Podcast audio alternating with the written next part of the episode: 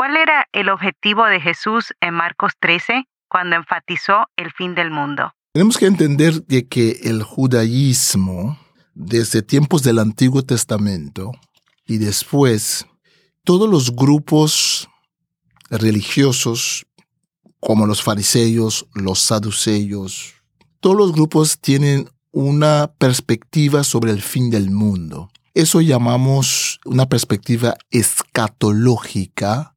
La palabra eschatón en griego significa último. Esjatá es el plural, significa últimas cosas. Escatología quiere decir la enseñanza sobre las últimas cosas. Entonces, estos capítulos donde Jesús habla sobre el fin del mundo son para animar a los discípulos para que no pierdan fe un libro escrito hace miles de años en diferentes culturas y países con un mensaje para hoy. Para vivirlo, necesitas entenderlo. Explora la Biblia, la primera Biblia de estudio en audio que te ayudará a profundizar más en la palabra de Dios. Expertos biblistas explican los aspectos históricos y culturales que facilitan la comprensión del texto. Explora la Biblia Habíamos escuchado el capítulo 12 con una explicación magistral de todo lo que eso ahí más o menos significa, pero se nos quedó algo en el tintero que me gustaría que lo retomemos, si usted me lo permite, antes de entrar al capítulo 13. Y fue esa parte donde nos preguntábamos si esta élite que estaba probando fuerza con Jesús o intentando probar fuerza con Jesús, si en realidad ellos no entendían o es que no querían entender. Sí, eso también es uno de los temas en el Evangelio de Marco. Es el tema del entendimiento. Si los lectores o los oyentes recuerden, el inicio del Evangelio de Marco hay la parábola del sembrador donde se habla cuando se siembra la palabra, algunos lo reciben de buena forma, otros no lo reciben. Y allí en ese capítulo 4, entonces pueden regresar a escuchar el capítulo 4, y los discípulos no entienden la parábola, ¿no? Entonces, el versículo capítulo 4, 13, Jesús dice, ¿acaso ustedes no entienden la parábola? ¿Cómo van a entender ustedes las parábolas entonces? Entonces, Él los explica. El entendimiento de las parábolas tiene que ver con el corazón. No es un entendimiento netamente intelectual. Entonces, en el Evangelio de Marcos vemos el mal entendido de los discípulos. Los discípulos quieren, allí llevan, llevan puntos, quieren entender, pero tampoco entienden todo muy bien. Los fariseos, los saduceos, la élite, no quiere. es un acto de la voluntad. No quieren entender, no quieren hacer esfuerzo para entender. Entonces, en ese sentido, Jesús dice, hablo en parábolas con la gente y allí hay algo muy raro porque Jesús dice, los de afuera les hablo en parábola. ¿Por qué? Porque la parábola invita al, al oyente a que participe. No es una cosa gratis, no es una cosa fácil entender a Jesús. Hay que, el discípulo tiene que sudar, el discípulo tiene que sacrificar. Entonces tiene que tomar su cruz también intelectualmente. Tiene que pelear con lo que dice Jesús para entenderlo. Entonces, en ese sentido, al final de la vida de Jesús, vemos otra vez que esa élite no solamente no entienden, pero en su caso no quieren entender. Y muy interesante que los discípulos sí, Jesús sigue trabajando con ellos porque sí quieren. Y eso también nos da esperanza. Cuando queremos y no podemos, eh, Dios nos ayuda. Sí, la actitud es completamente diferente, ¿no? O sea, no entiendo por qué mi mente finita no me permite entender, pero quisiera poder entender. A otros que sí están en capacidad y no quieren hacerlo. Sí. Con esto vamos a pasar al capítulo 13. Entonces, una breve introducción, porque aquí Jesús predice la destrucción del templo, también habla de señales antes del fin, pero no me quiero meter en su terreno. Dígame usted, ¿qué podemos esperar no, Con mucho gusto. Todos somos, todos vamos en el camino del peregrinaje con la palabra. Sí, este texto es muy famoso, Marcos 13.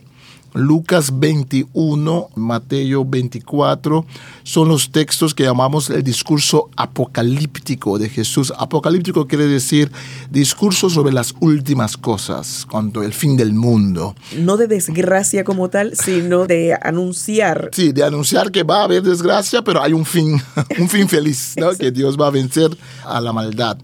En este capítulo lo que tenemos que fijarnos es un capítulo muy interesante, pero también tiene su, digamos, su reto, porque la profecía en el Antiguo Testamento y en el Nuevo Testamento no es lineal, no es de A va para B, va para C. No, a veces es cíclico, a veces hay cosas que se postergan, ¿no? Entonces, a veces en el Antiguo Testamento se dice, esto va a pasar, esto va a pasar, pero por ejemplo, dice Joel, en los últimos tiempos, dice el Señor, voy a derramar mi espíritu sobre toda carne. Dice Pedro en Hechos 2, eso lo que dijo Joel es ahora.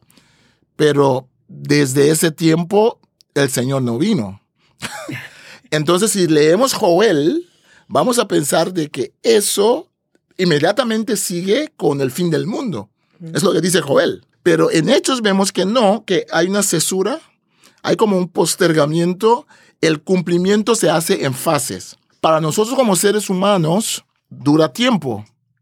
Desde el punto de vista de Dios, no. Desde el punto de vista profético, no, porque el tiempo profético es un tiempo muy elástico. Aquí tenemos que prestar atención de que Jesús está diciendo ciertas cosas que tienen que ver con el tiempo de Jesús, ya vamos a ver cuál, y vamos a ver cosas que tienen que venir después.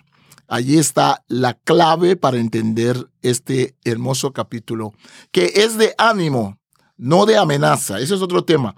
Este capítulo no es para amenazar, es de amenaza para el que no cree. Pero para el que es discípulo de Jesús, en realidad es de aliento. Excelente. Entonces, escuchemos el capítulo y volvemos sobre este tema. Evangelio de Marcos, capítulo 13.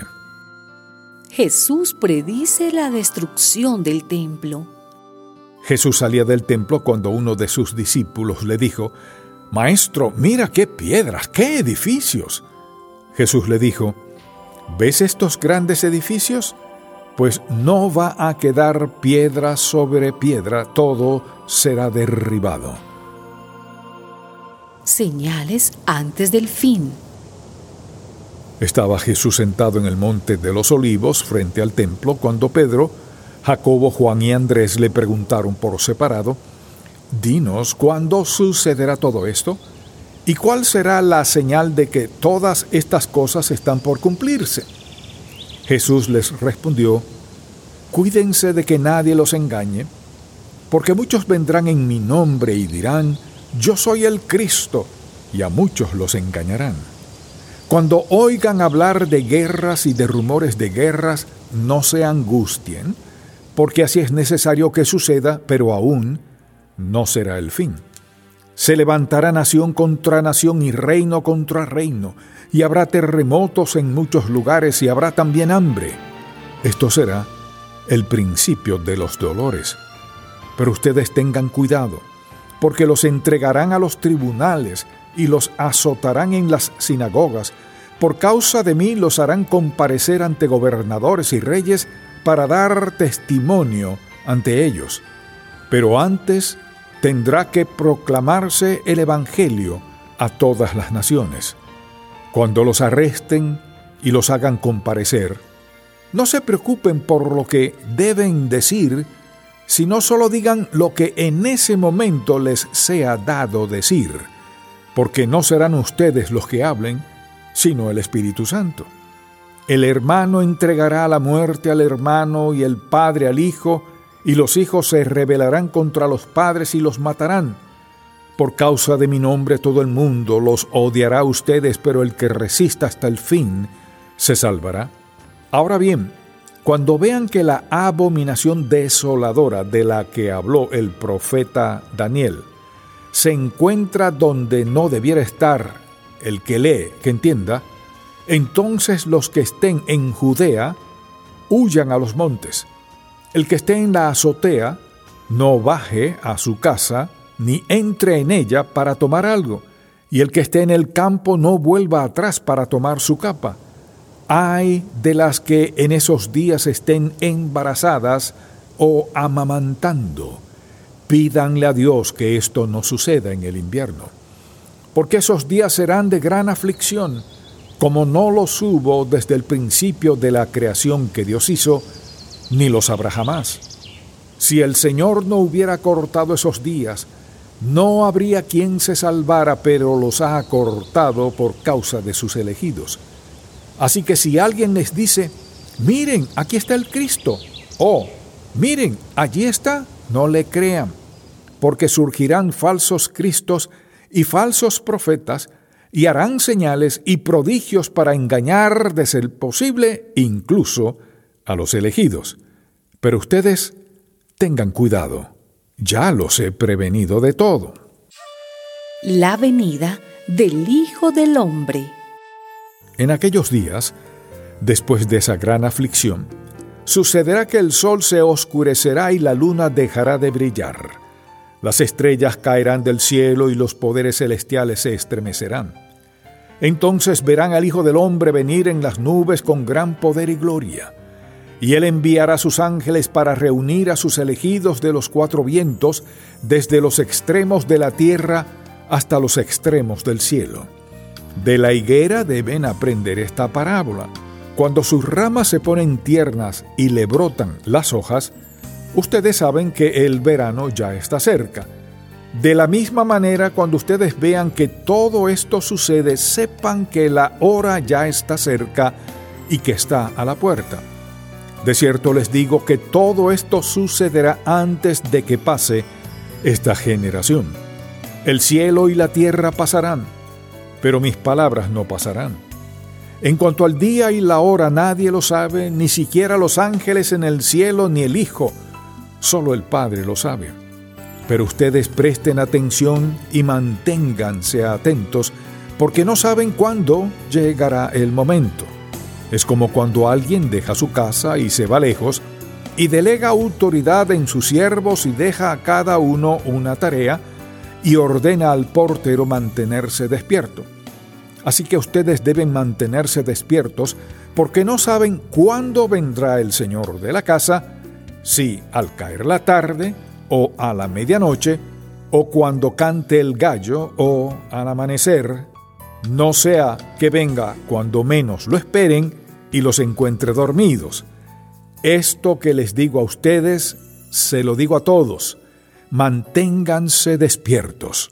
Nos decía en un inicio que este es un capítulo hermoso, y así lo creo, capítulo 13 del Evangelio según San Marcos, y que tenemos que prestar atención, que si bien es de amenaza, también es de aliento. Para el que cree, es de aliento. Por favor, póngame en perspectiva porque ya me enredé.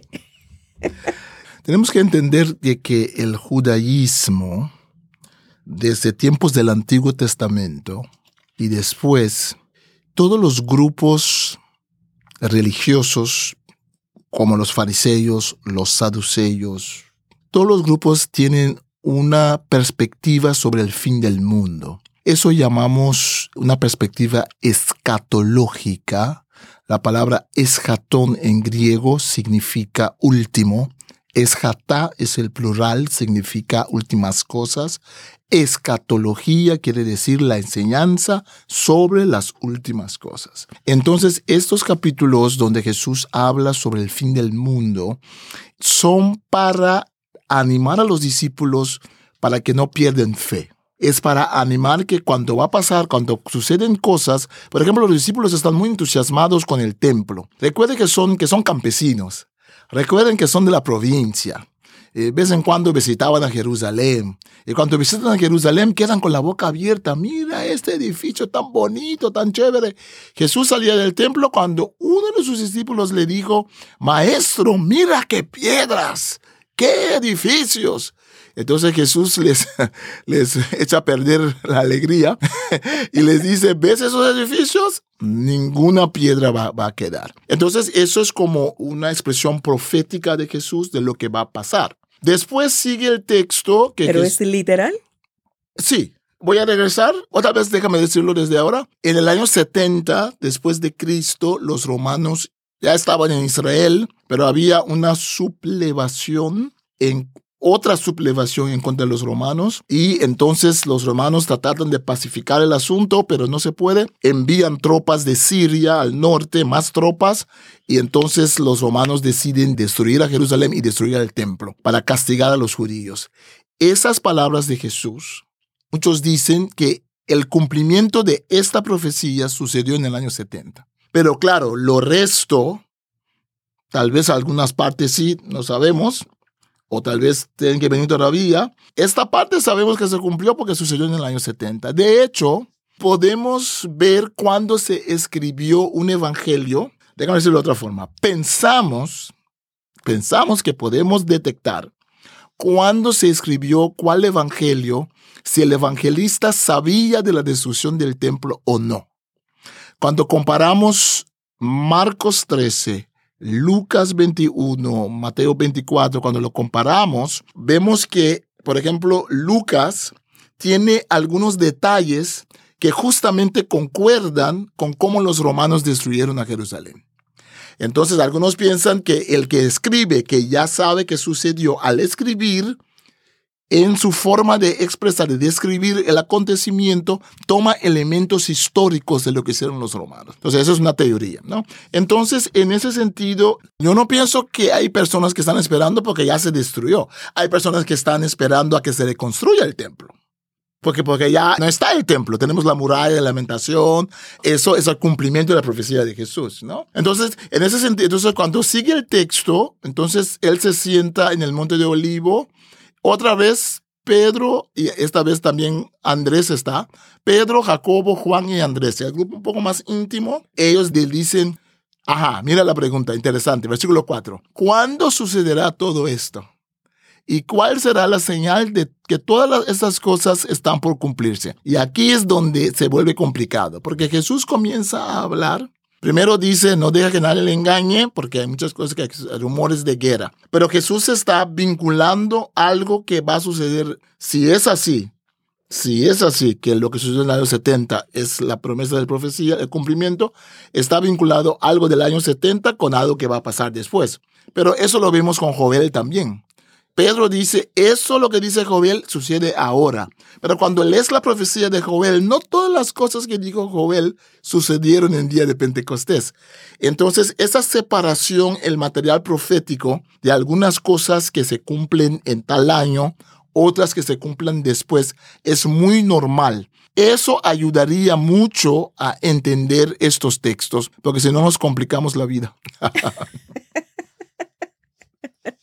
Y dice, yo soy el Cristo y a muchos los engañarán. Sí.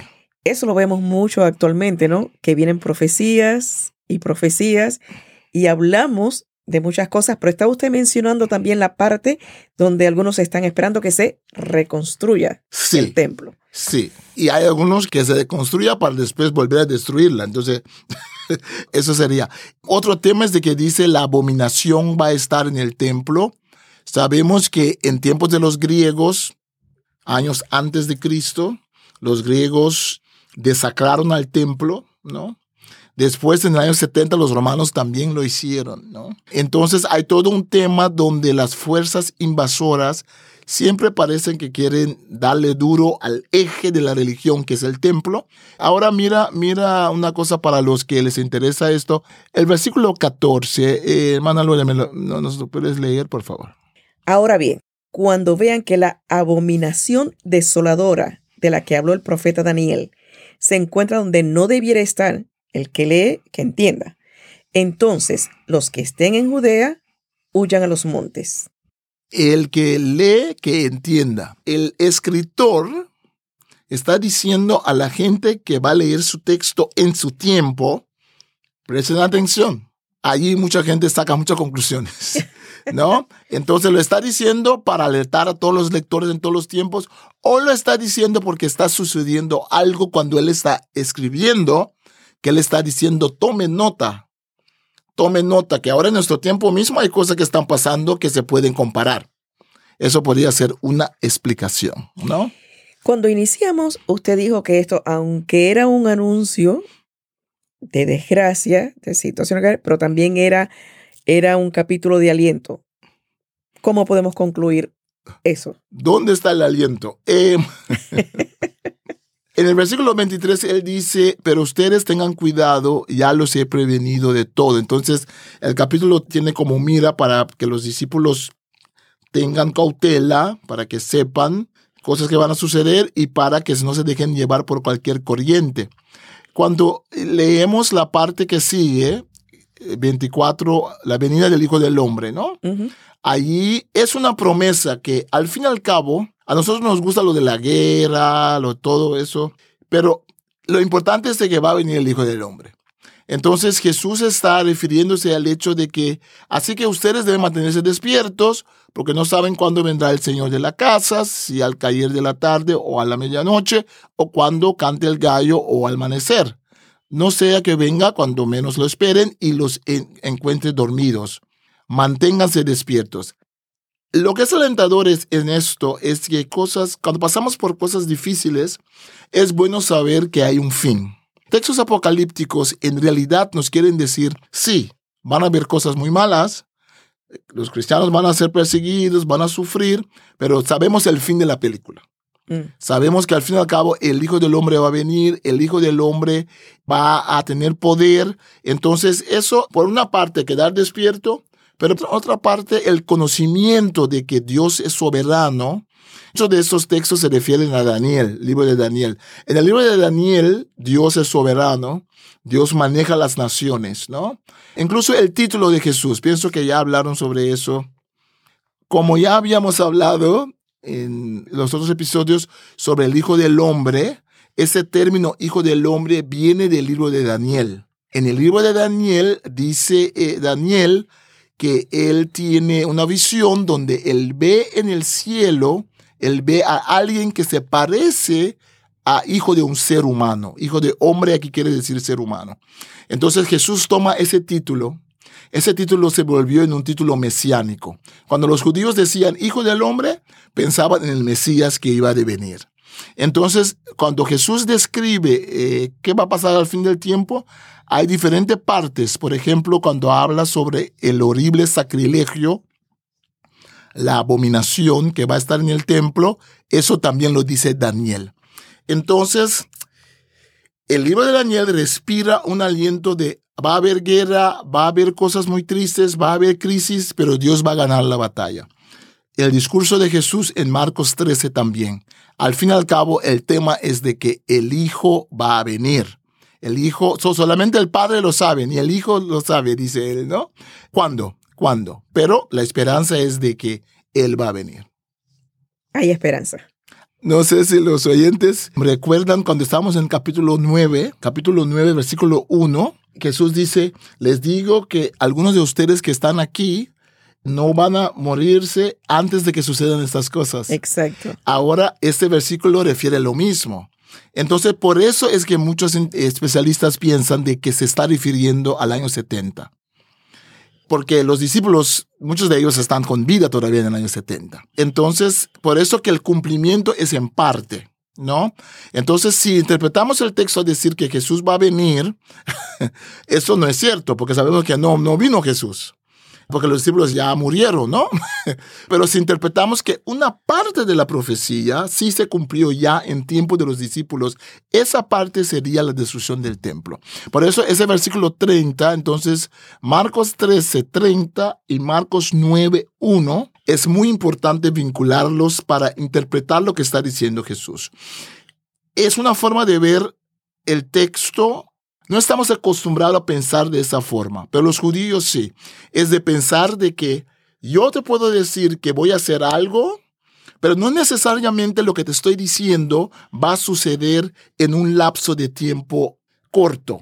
Puede ser que te estoy diciendo voy a hacer A, B, C y D, pero A voy a hacerlo en 20 años, o D voy a hacerlo en 20 años, pero el A ya comienzo a hacerlo ahora principalmente en caso de Dios. ¿No? Dios puede decir, voy a hacer algo ahora y resulta que ese ahora, ese ahora de Dios no es nuestro ahora. Entonces, en ese sentido, es una llave muy importante para entender los discursos apocalípticos de Jesús, si no nos vamos a meter en problemas, porque hay partes que hay que pensar que sucedieron en tiempos de los discípulos y hay partes que se refieren al fin del mundo, fin del tiempo. Muy importante esta aclaración porque sí, trae mucho conflicto entre diferentes corrientes, ¿no? Y es muy bueno que lo hayamos puesto en perspectiva. Cerramos el capítulo 13 y les invitamos a que nos acompañen para el capítulo 14. Recuerden que pueden también tener más notas de estudios en la Reina Valera Contemporánea, edición de estudio, y también puede escucharlo en el podcast Explora la Biblia que lo pueden encontrar en vivelabiblia.com o en cualquiera de las aplicaciones para podcast Explora la Biblia. No se olviden. Un libro escrito hace miles de años en diferentes culturas y países con un mensaje para hoy. Para vivirlo, necesitas entenderlo. Explora la Biblia. La primera Biblia de estudio en audio que te ayudará a profundizar más en la palabra de Dios. Expertos biblistas explican los aspectos históricos y culturales que facilitan la comprensión del texto. Explora la Biblia